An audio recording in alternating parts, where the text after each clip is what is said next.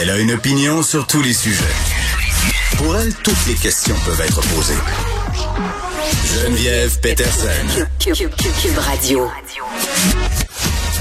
Salut tout le monde, bienvenue à l'émission. C'est vendredi et j'espère que vous n'êtes pas pognés sous la pluie comme nous à Montréal. On a ce qu'on mérite, ce qui me paraît. Donc à Montréal aujourd'hui, on mérite de la pluie, puis à la grandeur du Québec, j'ai bien l'impression aussi Évidemment, aujourd'hui, on va revenir sur ce qui s'est passé au Texas. Vincent Dessureau, tantôt, vous fera entendre un extrait de la mère du tireur qui s'est exprimé dans les médias.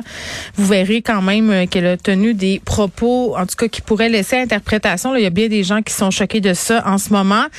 Et... Euh, ce matin dans l'auto, j'avais une discussion avec mes enfants, puis comme à chaque fois où il se passe un drame comme ça, que ce soit un féminicide, que ce soit une tuerie dans une école, une grande catastrophe, quelque chose de traumatisant. Là. Donc vous comprenez ce que je veux dire. Puis bon, ben ça fait deux ans qu'on passe à travers du traumatisme de la COVID, donc on commence un peu à être habitué.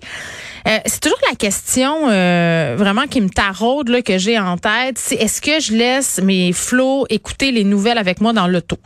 Euh, quand on s'en va à l'école, la radio joue et tout ça, là c'est sur les dépêches et là ben c'est sûr que depuis deux trois jours ce n'est que des nouvelles pratiquement sur ce qui s'est passé au Texas. Et je, je j'ai pris le pari de laisser la radio ouverte. Puis ce matin, je me posais des questions sur mon choix.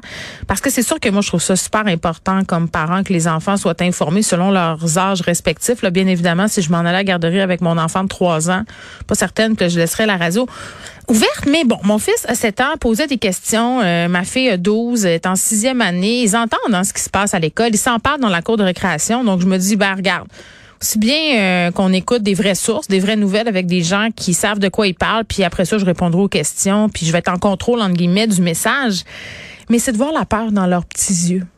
Tu sais, quand on explique, là, puis moi, je, l'ai vécu plusieurs fois, là, quand justement il y avait des féminicides avec des infanticides, euh, des papas qui ont tué leurs enfants et tout ça. Je voyais l'incompréhension, la peur dans les yeux de mes enfants, puis c'est tout le temps cette idée de ça peut-tu m'arriver? Est-ce que mon papa pourrait me faire ça à moi? Est-ce que ça pourrait arriver dans mon école à moi? Ce sont des enfants du primaire. Et là, bien évidemment, je leur disais, mais ça se passe aux États-Unis. Écoutez, ils n'ont pas la même culture des armes à feu qu'ici. Et même pour ça, c'était incompréhensible pour eux. Tu sais, les enfants posent toujours des questions là, de façon c'est assez basique, hein? en bon français. Il n'y a pas de filtre vraiment. Euh, c'est la première chose qui leur passe par la tête. Puis souvent, ce sont des réflexions qui vont de soi comme, ben pourquoi ils ont le droit d'avoir des armes de guerre, ils sont pas à guerre? ma fille, c'était sa première réflexion. Puis mon fils de 7 ans, ben, c'était pourquoi ils les enlèvent pas de bord?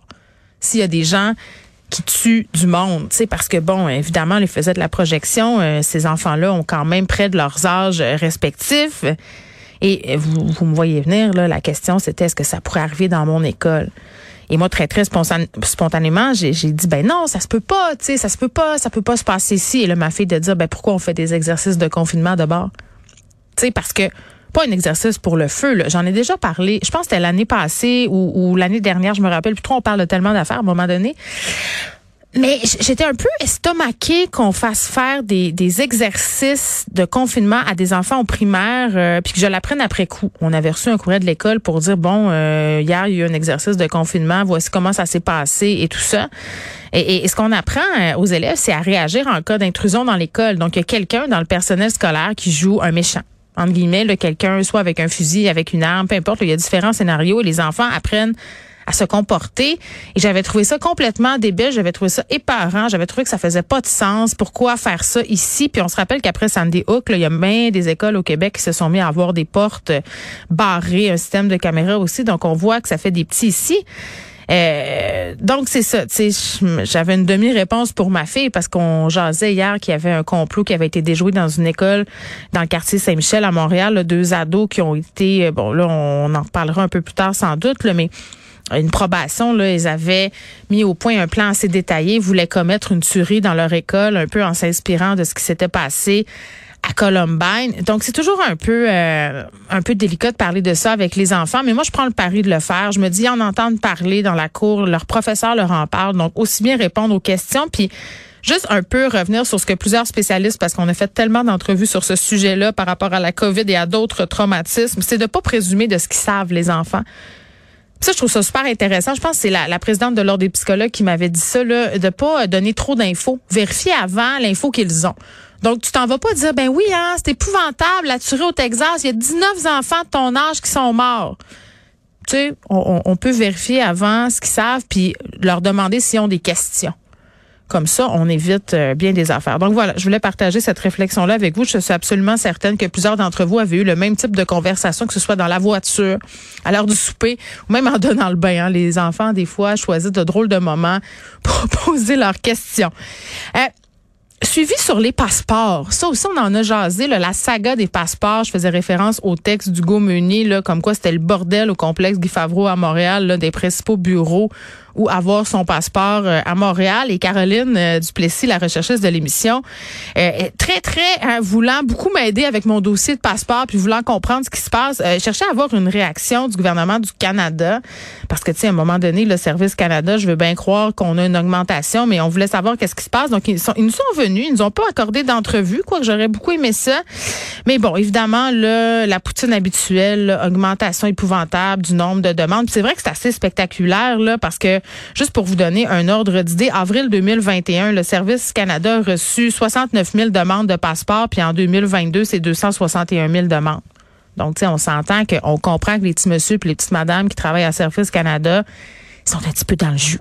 Donc ça, je comprends, mais est-ce qu'on aurait pu le prévenir? Ben, je pense que oui, parce que même eux le disent, là, les Canadiens, pendant la pandémie, avaient autre chose en tête que la planification du renouvellement de leur passeport. C'était pas une priorité. Mais l'homme étant ce qu'il est, puis quand je dis homme, c'est avec un grand H, là, les humains étant des humains, c'était bien sûr que quand les voyages allaient rouvrir, on allait tous se garrocher au portillon. Donc, ce qu'on nous dit, c'est assurez-vous d'avoir votre passeport avant de réserver votre voyage. Si tu as besoin d'un passeport ou de le faire renouveler, euh, fais la demande trois à quatre mois avant de faire la réservation d'un voyage. Bon, moi, vous voyez que mon voyage de cet été, c'est folle. J'ai pris mon rendez-vous d'ailleurs ce matin. Je vous disais pas de place dans le coin de Montréal. Moi, j'ai trouvé à Saint-Léonard à la fin juillet. Donc, on va oublier ça parce qu'après, on dit que pour les demandes en personne, c'est 10 jours ouvrables, puis que pour les demandes par la poste, euh, on demeure dans les 40 jours ouvrables. Et c'est là que je vais vous poser une question. Parce que moi, je dirais que je n'y crois pas, Service Canada, quand ils me disent 40 jours ouvrables après la demande par la poste. Il me semble que ce que j'ai vu un peu partout, c'est que ça prenait pas mal plus de temps que ça. Toi, Caroline, ça fait combien de temps que tu l'as fait ta demande de passeport? Est-ce que ça fait plus que 40 jours ouvrables selon toi? Parce que, elle dit non. Donc, ils sont encore dans les délais. Mais beaucoup d'histoires autour de moi, de personnes qui attendent et qui surtout sont un peu dans les limbes, savent pas, ont leur billet d'avion et ont aucune idée s'ils vont pouvoir partir ou pas. Donc, prenez-vous à l'avance ou sinon, ben, faites comme moi et payez 32 000 pour vous louer un chalet sur le bord d'un lac cet été.